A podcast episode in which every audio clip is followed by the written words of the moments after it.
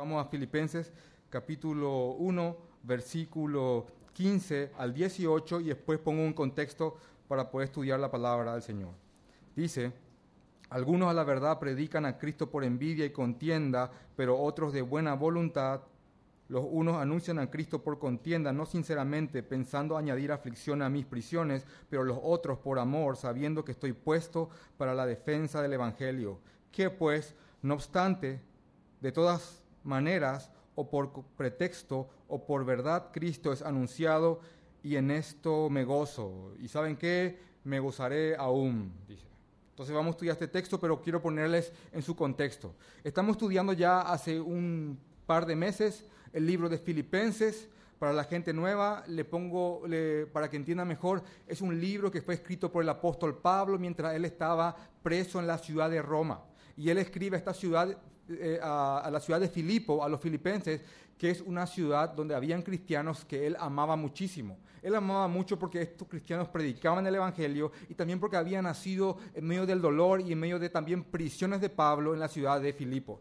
De todas las otras iglesias, esta era una iglesia que realmente ayudaba al apóstol Pablo, hasta inclusive de manera económica, que es lo que ustedes pueden ver en Filipenses capítulo 4, versículo 15 y dice, y sabéis también vosotros, oh filipenses, que al principio de la predicación del Evangelio, cuando partí de Macedonia, ninguna iglesia participó conmigo en razón de dar y recibir, sino vosotros solos, sino que solamente ustedes, dice. Pues aún a Tesalónica me enviasteis una y otra vez para mis necesidades. Esta es una iglesia que estaba pendiente del apóstol Pablo, una iglesia que estaba así constantemente atendiendo qué le hacía falta al apóstol para que él siga predicando.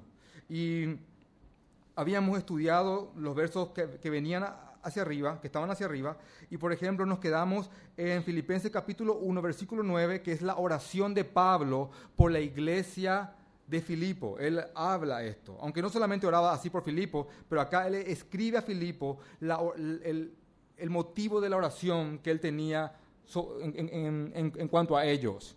Miren lo que dice Filipenses capítulo 1, versículo 9, lo que habíamos estudiado el domingo pasado, y dice, esto pido en oración, que vuestro amor abunde aún más y más en ciencia y en todo conocimiento. Pablo está orando para que el amor de los filipenses abunde y abunde aún más, pero en ciencia y en todo conocimiento. Yo ruego para que el amor que ustedes tengan es un amor que, que crezca en base al conocimiento del Señor. Él acá él no dice quiero que, solamente crezcan en conocimiento, puesto que esto sería solamente eh, adquirir fríos datos teológicos y académicos. Él dice que Él quiere que en amor ellos crezcan y en conocimiento, que es como la mixtura correcta, es, es la combinación correcta de un hijo del Señor que crece en, madurez, en amor y en conocimiento. En amor y en conocimiento, aún más y más. De ahí la palabra ciencia y todo conocimiento. Eh, habíamos estudiado inclusive que en Oseas capítulo 4, versículo 6, el famoso texto de mi pueblo perece por falta de conocimiento. ¿Conocen? Y que no era un conocimiento cívico, por el cual estaba pereciendo Israel. No era, bueno, mi pueblo perece porque no hay vacuna y el ébola avanza. Mi pueblo perece porque no hay reglas de tránsito y todos estamos chocando y nos morimos mucho por día. O porque hay ignorancia. Eh, no. Habla de un conocimiento del Señor, es, Oseas. Un conocimiento del Señor. Ese conocimiento que inclusive hay países de primer mundo que están muy avanzados, pero porque no tienen conocimiento del Señor, aún así están pereciendo. A ese conocimiento el que, se, eh, al cual se refiere el Señor. Ese conocimiento de Dios. Entonces Él está orando, Pablo, acá para que ellos crezcan aún más y más en amor, en ciencia y en todo conocimiento del Señor. Después dice, hay un motivo también por el cual Él quiere que ellos crezcan en conocimiento, que es esto para que aprobéis lo mejor, para que ustedes puedan aprobar o desaprobar lo mejor, para que ustedes en amor crezcan en conocimiento y en conocimiento que está en base a amor, en, amor al Señor, perdón la redundancia, ustedes puedan aprobar lo bueno o lo malo. Por ejemplo, decir que alguien diga, me viajé al cielo, no, no es cierto. Porque tengo conocimiento del Señor y sé que eso no es cierto. No pudiste haberlo hecho.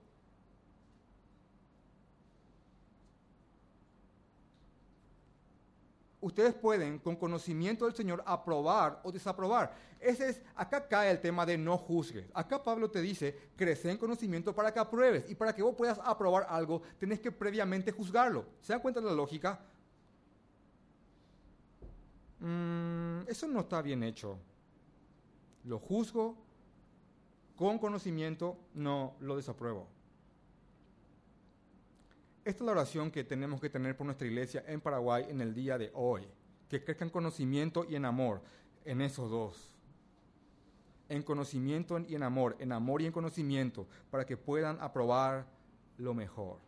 inclusive si vos buscas sinónimo, aprobación, discernimiento. Quiero discernimiento.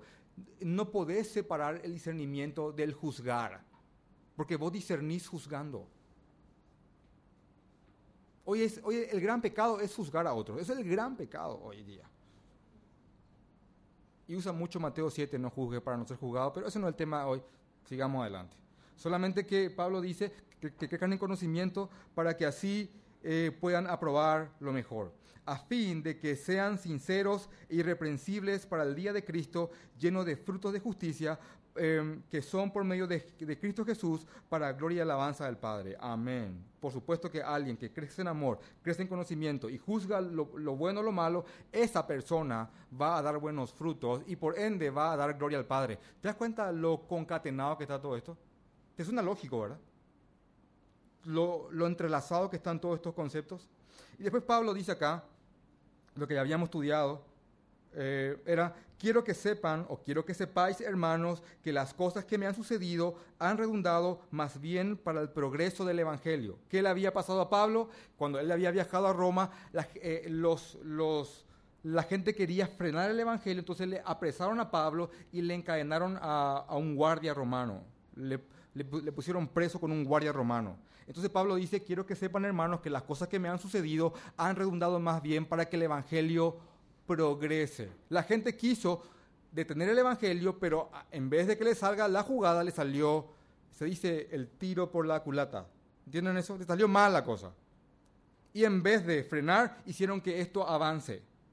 Porque Pablo había sido llevado, aislado en una casa y estaba encadenado a soldados romanos. Y después también habíamos leído que dice en el 13, de tal manera que mis prisiones, que el motivo por el cual yo estoy preso, se ha hecho patente en Cristo y en todo el pretorio y a todos los demás. Y habíamos estudiado que el pretorio son los guardias pretorianos. Pone, googlealo y pone lo que es un pretoriano y es la guardia exclusiva del emperador. Es como la guardia presidencial. ¿Alguien vio la película Gladiador? cuando le iban a matar a él, le lleva un pretoriano con capa azul más distinguido que los otros, como que eran los mejores soldados. Bueno, ese es un pretoriano. Ahora dice que Pablo, sus prisiones se hizo patente entre los pretorianos, entre la guardia presidencial, entre los de la casa del César, los que cuidaban la casa del César, el Burubicharoga. Um, ahora, lo increíble es que, escucha esto, esto loco, eh, porque quiero otra vez repetirlo, porque inclusive cuando lo estudié me hizo llorar esto, y literalmente lloré. Quieren hacer que el Evangelio no avance, entonces le apresan a Pablo y le ponen a, a que le cuiden pretorianos. No, no, guardias pequeños, pretorianos mismos, y, se cambiaban de guardia para, para que Pablo no predique. Y viendo el perfil de Pablo en la palabra, un tipo como Pablo que le predicaba a quien se movía, imagínate qué hubiese hecho Pablo con un guardia encadenado a su lado. Es como si fuese que te encadenen a un tipo que va a predicarte todo el tiempo. Guardia tras guardia. Entonces vos tenés acá que Pablo fue eh, preso entre los pretorianos y al final de la carta, esto es increíble. Eh, dice, cuando saluda, dice eh, en el 4.21, dice, saludad, saludad a todos los santos en Cristo Jesús, los hermanos que están conmigo os saludan, todos los santos os saludan y especialmente los de la casa del César. ¿Viste eso? Los pretorianos a los cuales habían sido encarcelados Pablo ahora ya estaban mandando saludos. ¿Y qué hizo Roma al tratar de frenar el Evangelio? Metió el Evangelio en su seno más alto, en su elite. Un lugar que ninguno de los doce apóstoles, por ser judíos, hubiese podido llegar, pero este judío romano sí pudo llegar ahí mismo y mientras esperaba su juicio ante Nerón, que después termina decapitándolo, él predicaba a los pretorianos y ahí los pretorianos, mientras él escribía la, carta encadenado, eh, seguro habrán preguntado, ¿a quién está escribiendo Pablo? A nuestros hermanos en Filipo. Mandale un saludo. ¡Wow! Y yo me gozo en esto, yo me gozo en esto. Si, si amamos el Evangelio, te gozan estas locuras que ve acá.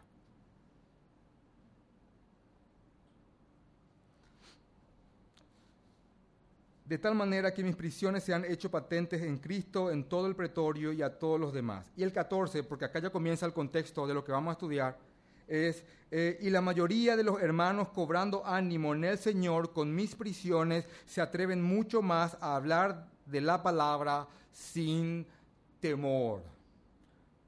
Inclusive los hermanos que estaban un poquito dormiditos, al enterarse que yo estoy preso, ahora, al ver mi sufrimiento, tienen mucho más ánimo para predicar la palabra sin temor. Y esto, esto es algo motivacional. Los reformados pues, dicen que estamos muy en contra en base a los mensajes motivacionales. Y sí y no. ¿Sabe por qué? Porque yo no estoy en contra de un mensaje motivacional. Yo estoy en contra de con qué es lo que te está motivando. ¿Entendés la diferencia? Si alguien viene a motivarte con vas a ser un campeón, o vos sos esto, vos sos el, no sé, lo más grande que hay, y vos sos algo más antropocéntrico, y yo estoy en contra de eso, porque eso es volátil y fugaz. Pero cuando hablamos de una motivación bíblica, que la Biblia realmente motiva a las personas, para empezar por lo que es el Señor mismo y su hermosura y su evangelio, mira, vos para tener gente que estuvo en circos romanos, cubierto de brea, atados por un palo y siendo quemados, y aún así cantando himnos, vos tenés que tener a alguien muy motivado para hacer eso. Realmente muy motivado. Pablo era un hombre muy motivado, muy incentivado. Si vos te das cuenta, él fue, fue apedreado, naufragó, le picó una víbora, estuvo preso, le perseguían los judíos, le, le perseguían los gentiles, le perseguían los falsos hermanos, y él seguía predicando el Evangelio. A veces, a mí me pasa algo pequeñito, yo ya quiero desmotivarme. Para, para que este hombre siga predicando como predicó después de todo lo que le pasó, créeme, tiene que estar muy motivado. Y va mucho más allá de que simplemente te lleven a un hotel lujoso, que pague una, una, entrada con un concierto loco y que, y que, grite Paraguay para Cristo, o Yupi, grito de júbilo, ah, grito de... Uh, y, vamos todos motivados de acá. No, no, es, mucho más que eso. Este tipo de motivaciones, vos salís y en dos semanas te va al mazo, porque es una motivación que gira en torno al hombre, es efímera, es carnal. Es como esa motivación que uno trae después del síndrome campamento. Vos te vas a un campamento, cantás en el fogón, te abrazás con todos unidos, eh, venís lleno del Señor supuestamente, pero después de dos semanas son la misma, el mismo arrastrado porque no es una motivación que gira en base a algo eterno. No es algo que vos ves, esto vale más que mi propia vida. Sino que es algo psicológico en cuanto a, autosuperación. Vos, vos, campeón, vos, tus metas, tus sueños, vuelve a soñar, sueña otra vez, no te canses de soñar, soñá de nuevo, toma un solpán y soñá otra vez, así.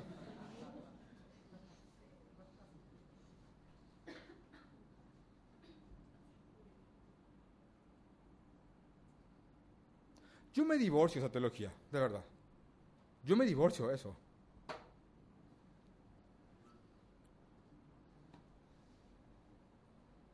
No es, no, no es esa mentalidad de Cristo que inclusive tendríamos que estar dispuestos a renunciar a todo lo que hemos soñado e inclusive ir, si el Señor te pone eh, eh, en tu mente, no ir a Europa, sino que ir, vamos allá donde el si avanza a predicar el Evangelio y morir inclusive por eso.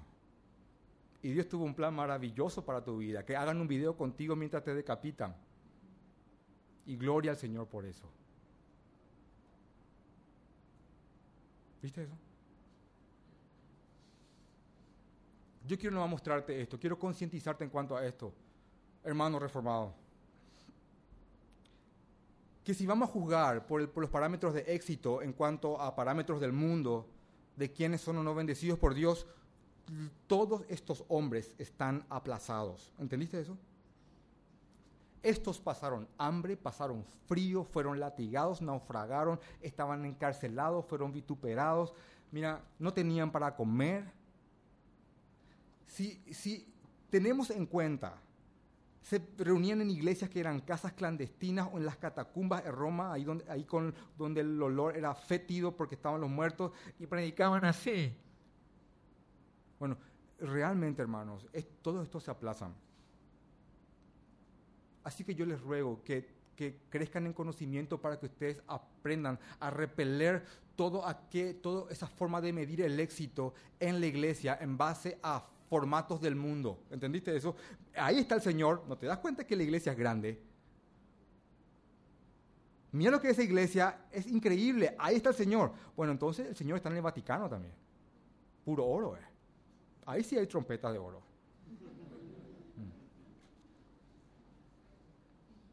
No, ahí hay mucha gente. Ahí está el Señor. Bueno, Shakira vino acá y se acabaron las entradas. Para que aprueben lo que es del Señor, que sea en base a parámetros bíblicos. Ahora, cuando ustedes empiecen a predicar esto, van a empezar a ser perseguidos, créanme. Hoy día no pueden quemarnos, pero sí pueden perseguirnos ideológicamente. Y cuando más seamos perseguidos, hay algo que le ocurre a la iglesia de Cristo. Cuando más es perseguida, más tiene ganas de predicar. Eso es increíble, ha pasado siempre. Los verdaderos avivamientos de la iglesia, si uno agarra un libro de historia y abre, Alfonso Ropero o, Fletcher, que son grandes historiadores del cristianismo, las grandes historias de la, eh, de la iglesia es cuando ha habido persecución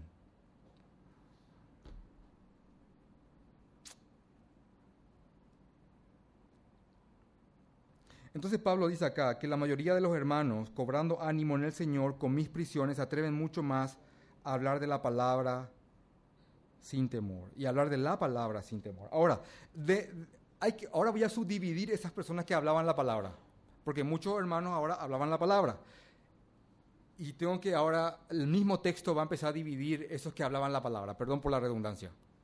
Dice, algunos, a la verdad, y ese algunos sería como una especie de aunque algunos en verdad, significa, algunos a la verdad, aunque algunos en verdad predican a Cristo por envidia y contienda. De estos hermanos que ahora empezaron a predicar la palabra, había algunos que predicaban a Cristo por envidia y por contienda. Y acá quiero especificarte algo. Esta gente que empezó a predicar la palabra por Cristo y por, envidia y por contienda, no eran herejes, predicaban verdaderamente el Evangelio. Por eso él dice algunos a la verdad predican a Cristo por envidia y por contienda, por envidia y por contienda.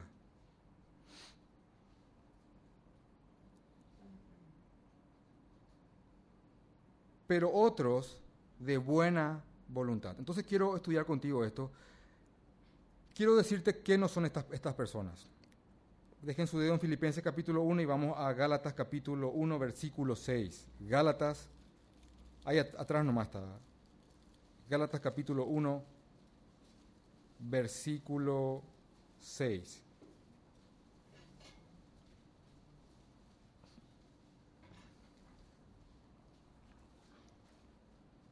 Dice acá, no hay otro evangelio. Pablo dice, no hay otro evangelio. Dicen, estoy maravillado de que tan pronto os hayáis alejado del que os llamó por gracia de Cristo para seguir un evangelio diferente. No que haya otro, sino que hay algunos que os perturban y quieren pervertir el evangelio de Cristo. Hay algunos que quieren pervertir el evangelio de Cristo. Estos que están acá no son estos. Estos que están predicando a Cristo por envidia y contienda no son personas que están predicando otro evangelio, están predicando nuestro mismo evangelio. Tampoco no son, ahí nomás la vuelta, segunda de Corintios capítulo 11, versículo 4, no son estos. Porque si viene alguno predicando a otro Jesús que el que os hemos predicado, y si o si recibisteis otro espíritu que el que habéis recibido, u otro evangelio, que el que habéis aceptado, bien lo toleraríais. Acá hay gente que predica a un Jesús, sí, pero no es nuestro Jesús. Habla de un espíritu, sí, pero no es nuestro espíritu. Habla de un evangelio, sí, pero no es nuestro evangelio. ¿Viste esto? No son estos. Ahí mismo otra vez en 2 de Corintios capítulo 11 versículo 13, porque estos son falsos apóstoles, obreros fraudulentos, que se disfrazan como apóstoles de Cristo, y no es maravilla, porque el mismo Satanás se disfraza como ángel de luz. Así que no es extraño si también sus ministros o pastores, obispos y presbíteros, en la misma cosa, se disfrazan como ministros de justicia, cuyo fin será conforme a sus obras. Wow, qué duro, ¿verdad? Cuando, cuando Pablo está hablando de Filipenses 1.15, de los que predicaban a Cristo por envidia y por contienda, no eran lobos disfrazados de ovejas, eran ovejas que se estaban portando mal y que estaban predicando bajo una mala motivación. Y yo voy a demostrarte hoy en esta prédica, quiero, quiero estudiar contigo y que todos nos autonalicemos, porque yo no voy acá a hablar desde el punto de vista del hombre santo, así inmaculado, sino que quiero que realmente yo les ruego en el nombre del Señor que nos juzguemos y le roguemos al Señor que nos haga crecer en santidad, de que hay formas de hacer lo bueno con malas intenciones. Y acá estos hermanos, porque según el versículo 1.14, y la mayoría de los hermanos, habla de hermanos, y la mayoría de los hermanos, cobrando ánimo en el Señor, con mis prisiones, se atreven mucho más a hablar de la palabra sin temor. Aunque en verdad ¿Vieron ese? Aunque la verdad, aunque en verdad ah, hay algunos que están predicando por envidia y por contienda. Y sí, otros predican sinceramente. Pero estos que están eh, predicando por envidia y por contienda, inclusive dicen más abajo, quieren cargar sobre mis prisiones más angustia. Cuando acá el tema no era qué predicaban, sino que acá el tema era por qué estaban predicando estas personas. Y dice, por ejemplo, si estudiamos la palabra contienda, dice pelear, reñir, batallar. Es contraponerse a una persona, eso es contender con alguien, es rivalizar con otra persona. Cuando buscas la palabra contienda en la, en la Biblia, hay una forma noble de contienda. Por ejemplo, en Judas capítulo 3, eh, perdón, Judas 3, que no tiene capítulos, Judas versículo 3, que dice, contiendan ardientemente por la fe que fue dada una vez a los santos. Esa contienda a la cual Judas, el líder de la iglesia de Jerusalén, te está hablando, es que, mira, si, están los herejes predicando un falso evangelio, anda y por amor al Señor y por amor a la gente que están, que están, a quienes están predicando ellos, contendé con ellos, contendé, enfrentales, eh, redarguiles, mostrarles que no están predicando el evangelio. Ahora, en segunda de Timoteo, pueden anotar los versículos, no vamos a leerlos Segunda Timoteo capítulo 2, versículos 24 y 25, dice que el siervo de Dios no tiene que ser contencioso. Entonces no es que hay una contradicción entre Judas y, Timoteo. Acá te dice que no prediques por solamente el hecho de ir a, a hacer contrera. ¿Conocen los contreras? Ese que te sale siempre con el no estoy de acuerdo, de onda. Inclusive si un martes dijo quiero pizza y el, y el jueves decimos queremos hamburguesa, no, yo no me gusta la hamburguesa, y cambia todo. Eh, por simplemente contraarte. Eh, un ejemplo de un contrera quiero darles. Yo estaba una vez cenando con alguien y yo le escuchaba a la persona, ¿verdad? Y, y, me habló de un estilo de música que le gustaba. Y yo estaba tomando nota para después poder tener conversación con él en otras ocasiones. Y escuchaba, ah, bueno, le gusta este tipo de música. Ah, bueno, bueno. Después me voy y, yo averiguo el tipo de música y, para venir a conversarle, ¿verdad? Y cuando vengo con él en otra ocasión le digo, hey, este tipo de música es bueno, a mí no me gusta.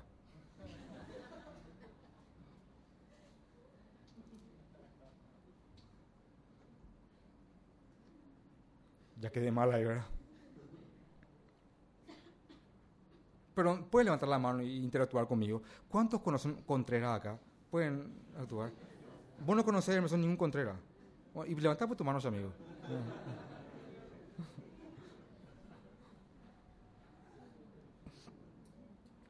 No prediques por eso.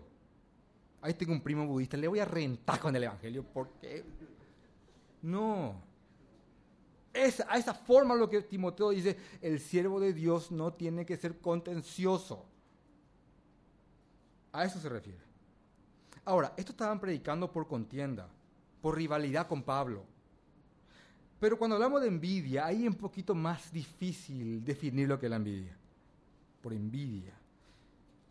Buscando en un diccionario o inclusive en, en el texto del griego, en la palabra griega, ¿saben lo que es la envidia? Y les digo, tristeza o pesar del bien ajeno o por el bien ajeno. Es tristeza o pesar por el bien ajeno. Es muy parecido a un primo hermano que inclusive a veces va junto de la codicia. Porque la codicia es el afán, es el afán excesivo de bienes o riquezas. Esa es la codicia. Es un afán excesivo por tener bienes y riquezas, tanto que de ello depende mi gozo. Yo soy codicioso con el dinero, yo codicio. Quiero, quiero, quiero. Es la codicia. Ahora la envidia es diferente, pero es muy parecido porque es tristeza o pesar por el bien ajeno. Ahora hay gente acá que está predicando el Evangelio por envidia y contienda. Hay gente que está predicando y, el motor y la fuerza de su prédica es envidia hacia Pablo. Están tristes porque Pablo tiene tanta autoridad, por los bienes que tiene Pablo, y ellos predican por envidia a él. ¿Viste eso? El problema no es exactamente querer lo que el otro tiene, que es codicia. Lo que caracteriza a la envidia es un deseo profundo, semi inconsciente a veces, de desear lo que el otro de, desear que el otro no tenga lo que tiene y muchas veces se esconde con la negación. Yo no soy envidioso. Porque nadie va diciendo soy envidioso, quiero que se pudra, ¿verdad? Sino que no, yo no le envidio. Ese vestido.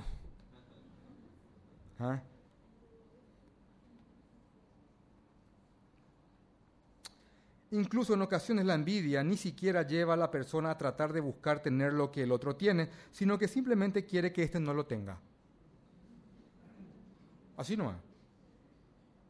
Eso, eso es envidia. Dolor y pesar por el bien ajeno. Entonces vos le ves a alguien con algo, uy, ya le odias, no le soporto. Esa loquita. Ya es un dolor. Ahora, te quiero mostrar que había gente que estaba predicando por envidia a Pablo, una envidia que engendraba una contienda. Y acá hay gente que está haciendo lo más sublime y hermoso del mundo. Mira, no hay demostración de amor más grande a un alma o una persona que predicar el Evangelio. Si vos tenés a alguien, un pariente, una persona que vos le pasás dinero o le ayudás, porque mira, mira cómo está, qué mal que está. No hay demostración más grande de amor que vos podés hacer hacia alguien que predicar el Evangelio. Cualquier cosa que vos suplas aquí es momentáneo. ¿Entendiste eso? Cualquier cosa que vos puedas suplirle a una persona aquí es momentáneo. Yo puedo viajar a África hacer misiones y voy a cavar pozos para hacer, para hacer tajamar en un lugar desértico y doy chocolate o, hago un sollo para todos los africanos y le doy de comer a todo el mundo. Y si no le predico el Evangelio, lo que hice fue es llenarles el estómago y me fui contento con algo que no tuvo sentido.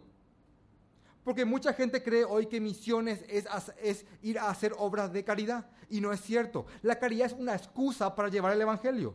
Así que cualquier cosa que vos hagas por una persona que sea de, carácter terrenal es temporal y es efímero, pero no hay demostración más grande de amor por alguien que predicarle el Evangelio, que es algo que trasciende.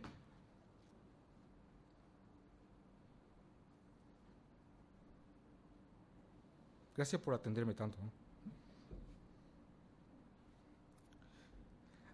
Y mira cómo se puede hacer algo tan hermoso con una, con una motivación contenciosa y envidiosa. Wow.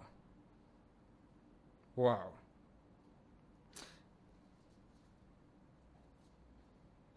Y si definimos envidia, por ejemplo, vamos a, vamos a matar un mito, vamos a matarle un mito ahora. Vamos a, colgarla con mito en este momento. Si envidia es em, tener dolor y pesar por el bien ajeno, voy a decir en paraguayo, existe peor la envidia sana. No, envidia santa lo que yo te tengo. Espera, tengo un dolor y pesar por lo que vos tenés, pero es santo.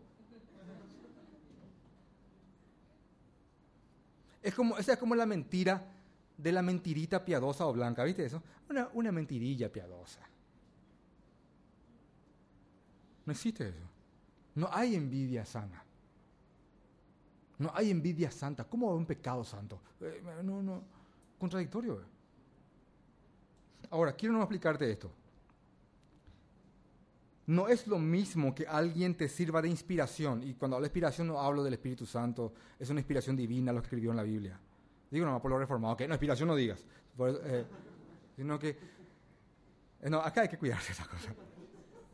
Eh, no es lo mismo que alguien te sirva de inspiración para trazarte una meta piadosa eh, o, alguien que te mueva a hacer o a trabajar por algo noble. No, mira, yo veo a personas, por ejemplo, acá con buenos matrimonios y realmente eso me inspira. Yo no, yo no le tengo envidia o no es tenerle codicia, pero uno puede ver el trabajo de otro y admirarlo y que te inspire a seguir su camino. ¿Entendés? Eso es diferente. Porque vemos a Lutero cómo vivió, a Calvino, a, Hughes, a Savonarola, a Spurgeon, y admiramos a esos hombres. Y nos inspiran. Nos inspiran. Al ver personas que tienen vidas tan consagradas al Señor aquí en esta iglesia, en esta iglesia que está presente hoy acá, ver cómo sufren y cómo llevan su sufrimiento con el Señor, hermanos, esa espiritualidad nos inspira, nos motiva verdaderamente. Porque vemos cómo son hombres y mujeres que están aferrados al Señor y cómo viven sus vidas para Jesucristo. Eso, ver una vida que está consagrada al Señor, hermanos, eh, eh, eso en un sentido es, es inspirador. Es muy diferente a codiciar y a envidiar. Lo que me impresiona es que, así como para usar algo práctico de, esto, que lastimosamente acá habían, acá habían personas que estaban predicando por envidia y por contienda. Entonces estos hermanos, aprovechando que Pablo no estaba más en la cárcel, si bien otros estaban predicando por amor al Señor, uno como que dijeron, bueno, Pablo ya no está, ya no, ya no puede influir en su liderazgo acá, ahora vamos a predicar más que nunca para sacarle puesto, porque, porque había envidia. Porque mucha gente, por ejemplo, al, ver, y acá hice una lista de lo que Pablo, lo que uno le podría haber visto a Pablo. Pablo fue puesto legítimamente como un evangelizador, como un apóstol entre los gentiles, por Cristo mismo. Fue, inclusive Pablo sí fue aquel que visitó el tercer cielo. Segunda de Corintios, capítulo 12, versículo 1 al 5. Él sí se fue al tercer cielo. Él sí se fue. Y lo que vio es tan sagrado que él dice que no le es dado decir a ningún hombre. ¿Vieron ese texto? Para que aprueben ciertas cosas. Bueno. Él fundó muchas iglesias, ya venía fundando muchas iglesias. Eh, seguido por mucha gente, conocedor de la cultura judía, discípulo de Gamaliel, nieto de Hillel, que entre los judíos era como si fuese que en literatura tuviese discipulado a Augusto Rabastos, para que tenga un, un parámetro. Conocedor de la cultura grecorromana y todas sus leyes, era prácticamente un abogado de la época. Por eso podía chicanear, así dilatar su proceso. Apelo al César. Hablaba varios idiomas, para hablar a los, judíos, hablaban hebreo y todos se callaban, hablaban griego fluido. Era un romano, lo cual era una enorme ventaja por ser el imperio que dominaba en la época. Y, me gusta un pastor que se llama Miguel Núñez, que cuando habla las características de Pablo, él dice esto al final y riéndose. Y Pablo sabía recibir una paliza como pocos. Sí. Era un tipo que rayaba inclusive la terquedad para predicar el Evangelio y predicaba, y predicaba, y predicaba. Qué hombre que predicaba el Evangelio. Entonces, lo que habrá pasado acá es que muchos líderes de, de Roma, al ver todo esto y la figura de Pablo presente, se habrán sentido como un poquito intimidados y desfasados, entonces empezaron a predicar el Evangelio eh, mucho más que antes, pero por envidia y por contienda, y no verdaderamente por amor al Señor. ¿Viste eso? Y ellos empezaron a envidiarla a Pablo. Entonces el motor y la motivación, la esencia de la predicación de ellos no era buena. Entonces otra vez podemos asumir que es posible hacer lo bueno con malas intenciones.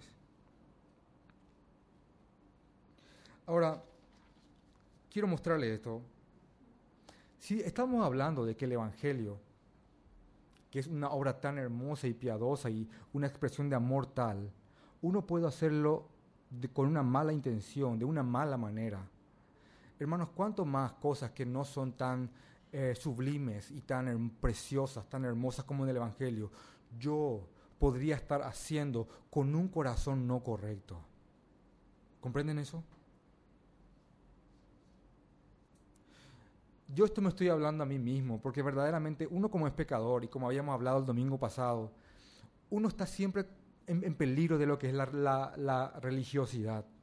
Y el hombre ha encontrado la forma de orar sin orar, de, estudiar la palabra sin estudiarla verdaderamente, de cantar sin cantar verdaderamente. Ha encontrado la forma de ir a la iglesia sin, verdaderamente ir a la iglesia, sino que solamente caer en actos fríos, motivados por cosas que no son verdaderamente el amor al Señor. Si predicar el Evangelio se puede hacer de una manera tan mala, con una motivación tan mala, yo ruego al Señor que me ayude a ver si es que hay cosas que estoy haciendo, que en verdad yo los estoy haciendo por mi propia gloria o por, o por mí mismo, con una mala motivación. Y miren, y hablo en primera persona porque hasta insto en el nombre del Señor que cada uno como que juzgue su corazón. Yo no juzgo el corazón de nadie, pero que cada uno se autojuzgue, porque es posible que uno se desvíe y termine haciendo cosas que son buenas, pero con esencias malas, con una mala esencia. Uno puede ayudar a los necesitados con, de una mala, con una mala, de una mala forma, perdón. Uno puede intervenir en conflicto y ser pacifista con una mala intención. Eh, uno tiene, puede orar, estudiar la palabra, cantar, predicar con mala intención. Uno puede moralizarse con una mala intención. Y es algo al, al cual tenemos que rogar al Señor que nos ayude, es a discernir si verdaderamente estamos en la fe y estamos viviendo un cristianismo piadoso. Hay un salmo que yo amo, que es el Salmo 19, Después de Job, Salmos. Salmo 19.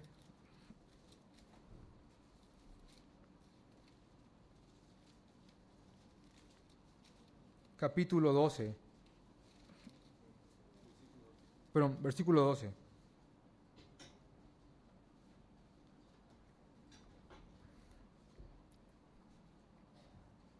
Vamos a leer del 9 para leer este salmo hermoso. 19.9. El temor de Jehová es limpio, el temor de Jehová es limpio, que, eh, que permanece para siempre. Los juicios de Jehová son verdad, todos justos, deseables son más que el oro, y más y mucho más que el oro afinado, y dulce más que miel, y que la que destila del panal, la miel pura. Tu siervo es, es además amonestado con ellos, es guardado, en guardarlos hay grande galardón. Y acá está el 12. Por favor, le pido que presten mucha atención porque dice, ¿quién podrá entender sus propios errores? Líbrame, Señor, de los que me son ocultos. ¿Viste eso? ¿Quién podrá entender sus propios errores? Ah, eh, eh, nadie. ¿Quién podrá entender a plenitud que tanto el pecado le ha afectado? Nadie. Líbrame, Señor, de los que me son ocultos. Mira, hay pecados que vemos y sabemos que tenemos. Pornografía, está ahí, sabes que, lo tenés. Eh, murmuración, sabes que lo tenés. Ira, pero hay pecados tan sigilosos que están ahí, que, que, están ahí. Hay, hay algunos que todos podemos ver que tenés, que vos solamente no podés verlo, pero que todos vemos. A veces puse, puse un ejemplo grotesco, ¿verdad?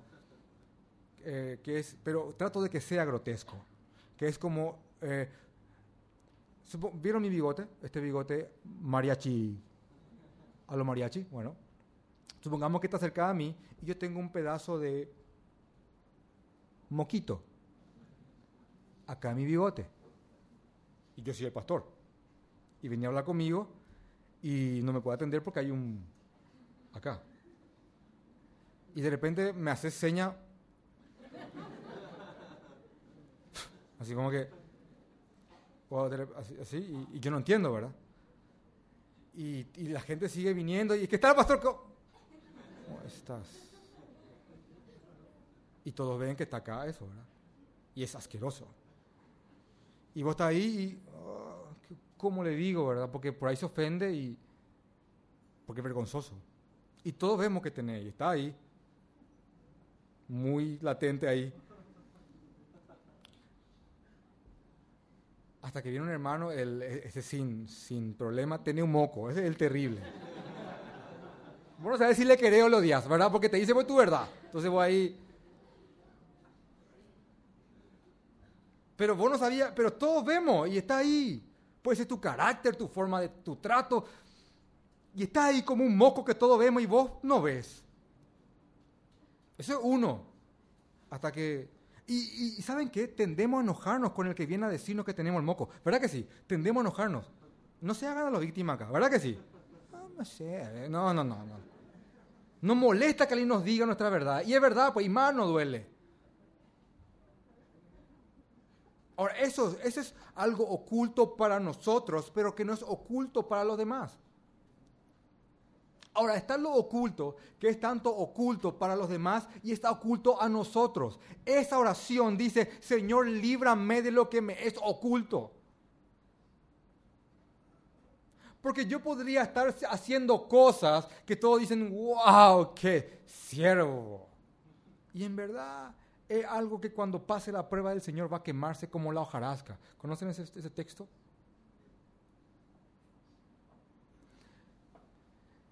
Y hermanos, y si hasta predicar se puede hacer de esa forma, ¿cuánto más otras cosas? Yo creo que una oración digna de alguien que ama al Señor, además de decir, Señor, líbrame de los que me son ocultos, porque ¿quién podrá entender todos sus errores? Es que el Señor nos dé un corazón correcto para hacer las cosas buenas de, de buena manera, de buena forma, porque podríamos estar haciendo lo bueno de manera mala y nos autojustificamos. Por ejemplo, vamos a irnos al punto de predicar el Evangelio. Vamos y le destrozamos con el Evangelio a alguien. Pregunto, ¿es posible? Sí. ¿Verdad que sí? Es posible. Y los reformados saben hacer eso muy bien. Pero nos justificamos pues, porque predicamos el Evangelio. Entonces, como una especie de autojustificaciones. No, pues yo le prediqué el Evangelio, será. El tipo no es malo que un reprobo. Lenguaje reformado para inconversos. Imagínate. Y acá Pablo te dice que hay gente que hacía eso. Inclusive, mira, pero lo bueno del mismo versículo es que dice, algunos a la verdad, aunque algunos predican a Cristo por envidia y contienda, pero otros de buena voluntad. Eso es gracia al Señor. Había hermanos que predicaban el Evangelio. ¿Saben por qué? Predicaban de buena voluntad, predicaban porque amaban al Señor, porque amaban al Evangelio, porque amaban a las personas, porque amaban sus almas. Gracias al Señor por esas personas. Hay un predicador que se llama Wash, Paul Washer, que dice, qué bueno es cuando la gente se convierte a través tuyo y no a pesar tuyo. ¿Entendés eso?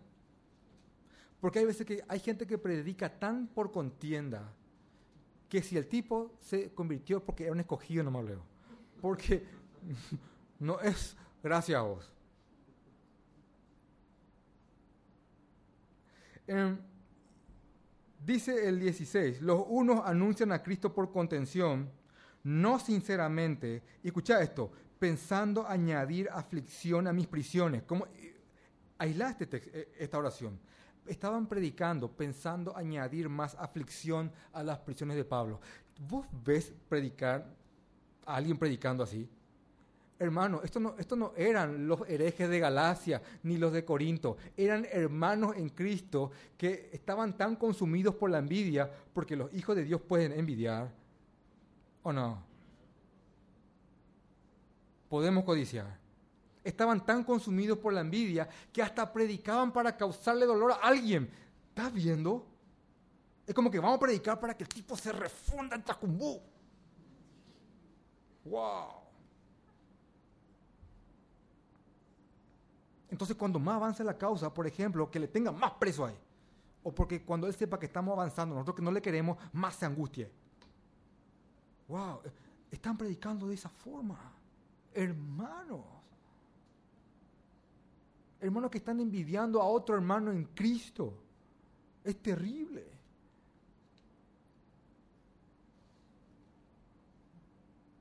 En vez de que cuando veamos al Señor que usa a un hermano más que otros, más que a otro,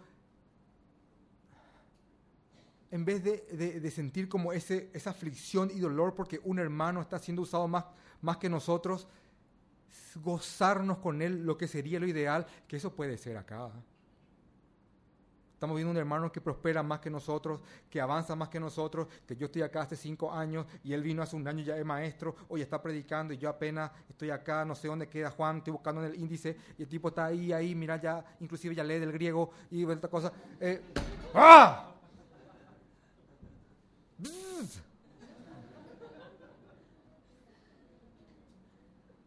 En vez de decir, wow, gracias al Señor por eso. Es posible. Es, como que, como iglesia, veamos otra iglesia que es más usada que nosotros y no enojemos con ellos. O porque un pastor es más usado que el tuyo, te entre esa, esa envidia. El pastor Javier es más que MacArthur.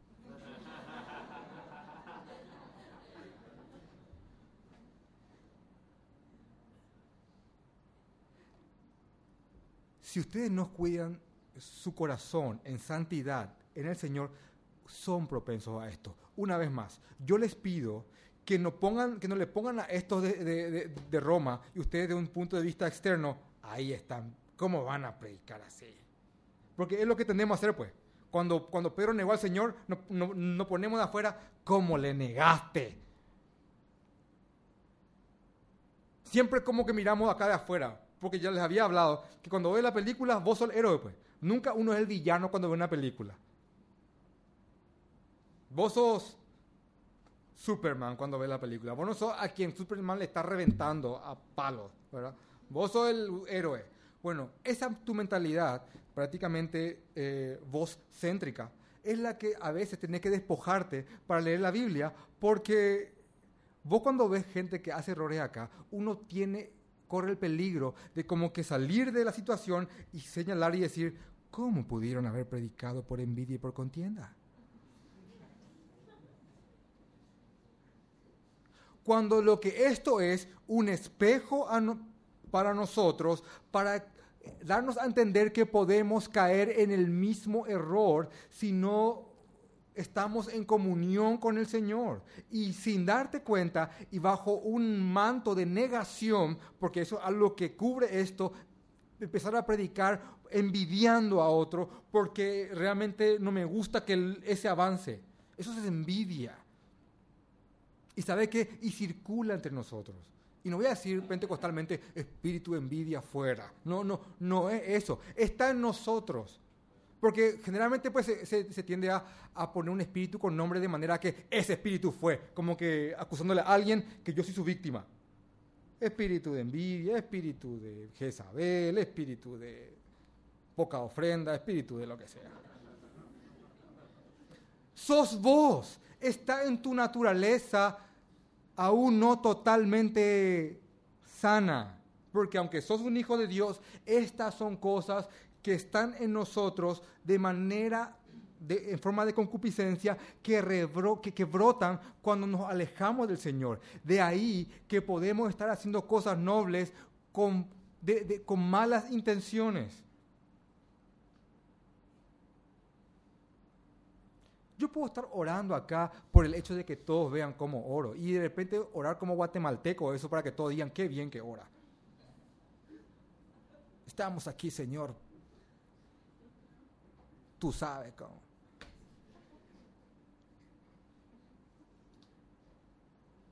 Hermano, es posible.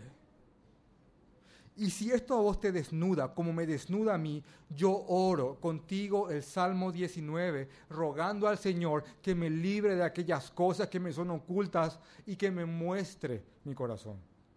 Que me muestre mi corazón, si lo que estoy haciendo es para mi gloria y que me lleve al arrepentimiento para predicar en amor como predicaban estos otros, no por envidia y contienda Quiero ayudar a alguien necesitado porque realmente amo a esa persona, no porque me quiten una foto, que lo suban a Facebook y que, las, chicas digan, ah".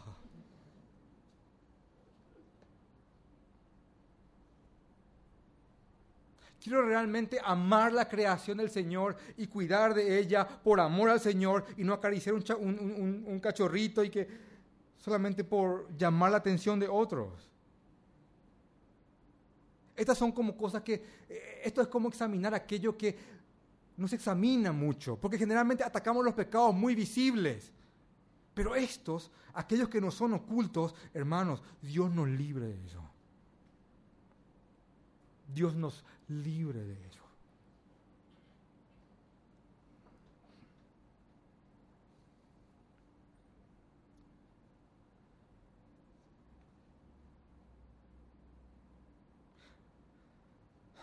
Los unos anuncian a Cristo por contienda, no sinceramente, pensando añadir aflicción a mis prisiones, y son hermanos. Pero los otros, por amor, sabiendo que estoy puesto para la defensa del Evangelio. Y ahora, esta postura de Pablo me, mató a mí. ¿Qué va a mí la correcta? ¿Qué pues? Y bueno entonces, en paraguayo.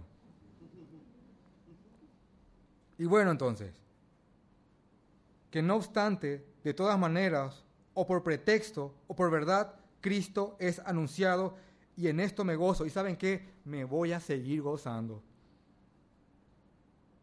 Wow. Porque estaban predicando el Evangelio. Entonces cuando yo... Eh, hoy día es un instrumento muy usado para predicar en este ciclo, en esta generación, las redes sociales. Eso no, ya no hay duda. Es una forma de predicar. Mira, si acá piensas una, una, encuesta, ¿cuántos de ustedes son producto del Facebook? Mira, somos una iglesia facebookera. Ahora, yo veo gente que predica el Evangelio y yo, yo leo lo que dice y digo, cierto, eh, tiene razón, es buena su doctrina, pero el tipo está ahí predicando por contienda. Ahora, yo puedo yo me refugio en esta palabra de Pablo. Realmente así me, envuelvo con esta palabra de este apóstol y digo, y bueno entonces, aunque sea cuando está predicando el Evangelio.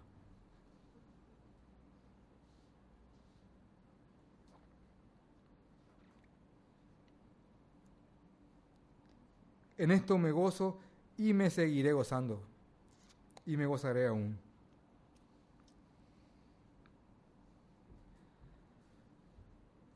yo oro para que el Señor nos ayude a, ver la esencia de aquellas cosas que hacemos, la esencia.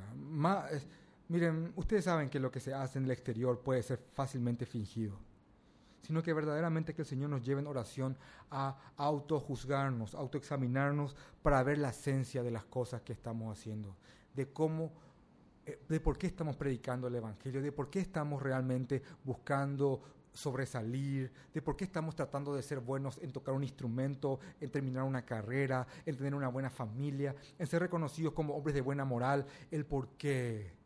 Y si el Señor en un autoexamen nos muestra que eso verdaderamente lo estamos haciendo por algo que tienen más que ver con nosotros mismos y buscando nuestra gloria.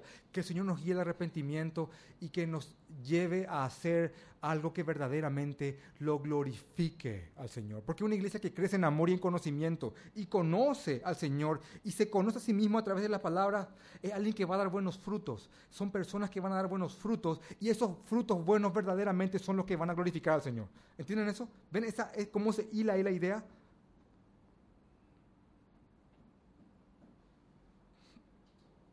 Y yo oro al Señor por eso. Porque esta iglesia predica el Evangelio. Yo sé que esta iglesia predica el Evangelio. Hace falta venir acá y, codear con la gente un mes para que te des cuenta que esta gente es gente que estudia la palabra. Inclusive muchos de los que están aquí, que, que aquí dicen que no saben tanto, van a cualquier iglesia y van a ser eh, eh, teólogos. Por el por la situación presente del analfabetismo bíblico que hay. Analfabetismo bíblico. Pero yo oro para que esta iglesia crezca teológicamente y en conocimiento y que abunde, abunde en amor y que cuando corrija a los que se oponen realmente sea con una esencia amante del alma que tenemos enfrente. Y que cuando prediquemos no sea por contienda, por envidia, por simplemente ganar un debate, por, por, por por aplastar al hereje, sino que sea solamente por, que sea más que nada por amor. Porque es posible hacer cosas buenas con una esencia pecaminosa. Y aunque me refugio en Él, ¿qué pues? ¿El Señor se predica igual? Oro para que el Señor nos guíe. Realmente oro para que el Señor nos guíe.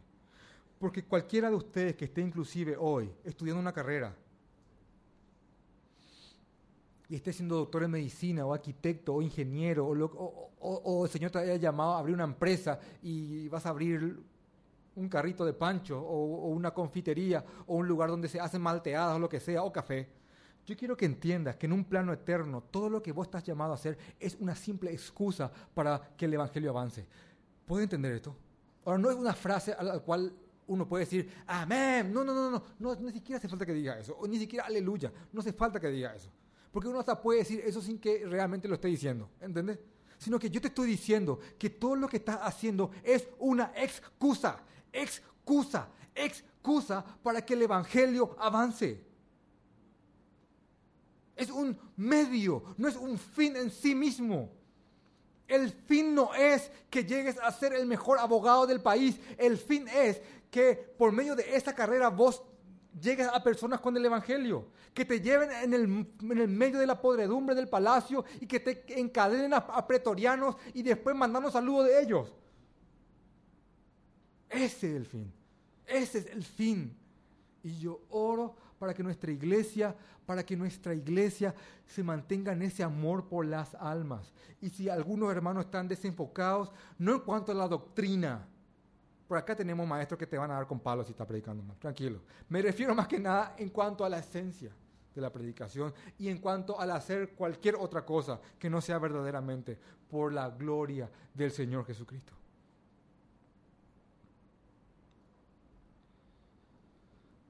Que el Señor nos ayude y nos haga crecer en amor cada vez más y en, y en autoexamen.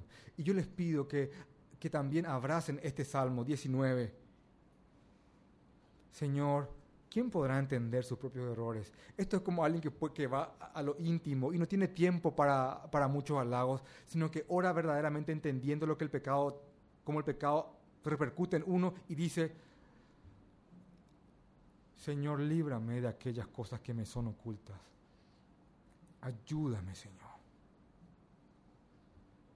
Vamos a orar.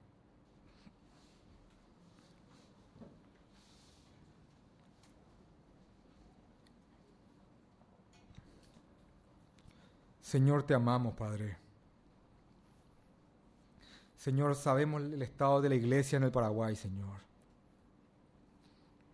Sabemos que hay muchos hermanos en muchas partes. Y oramos por ellos, Padre, oramos por ellos. Te rogamos que los guardes, que los nutras y que los guíes, Señor. Sabemos que esta no es la única iglesia que te ama, sino que hay muchas otras, Padre. Te rogamos, Padre, que nos levantes como un ejemplo a seguir en cuanto a personas que aman tu evangelio y que aman tu palabra. Yo te oro, Señor, en nombre de mis hermanos, que nos ayudes y que nos ponga y que pongas en nosotros, Señor, el corazón, la postura correcta, la esencia correcta en nuestros corazones para predicar tu evangelio y no solamente para predicar tu evangelio, sino que para vivir una vida moral que no sea que no sea solamente por buscar el reconocimiento de hombres. Ayúdanos, Señor, a buscar cumplir nuestras metas más que nada para glorificarte. No nos ayúdanos a no entrar en el falso discurso, Señor, de decir estas cosas sin ni siquiera sentir lo que decimos, porque es muy fácil, Señor, fingir humildad y todo aquí sabemos que eso es posible. Ayúdanos, Señor. Ayúdanos, Señor.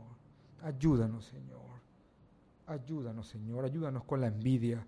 Ayúdanos, Señor, a no ser contenciosos. Ayúdanos, Padre, a gozarnos con los hermanos que, que vemos, Señor, que están siendo usados por ti. Ayúdanos, Señor, a gozarnos con ellos. A gozarnos porque tu evangelio avanza, Señor. Ayúdanos, Señor. Ayúdanos, Padre. Ayúdanos en el nombre de Jesús. Ayúdanos, Señor, a gozarnos con aquellos que prosperan, que avanzan.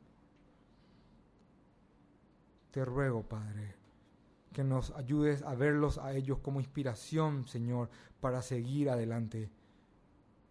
Ayúdanos, Señor. Ayúdanos, Señor. Como iglesia te ruego, Padre.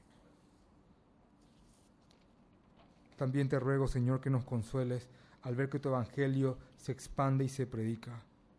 Y no me refiero a aquellas personas que, aquellos pastores o predicadores que realmente no predican su evangelio. Por ellos no sentimos envidia, Señor, sino más que nada lástima y tristeza. Me refiero a los pastores que verdaderamente aman tu palabra y predican el evangelio. Te damos gracias por ellos, Señor. Y por todos los hermanos que donde sea que están que han sido puestos por tu soberanía están siendo usados para que tu evangelio avance. Gracias, Señor. Ayúdanos a crecer en santidad. Y en lo oculto, Señor, haznos entender sabiduría. En el nombre de Jesús. Amén.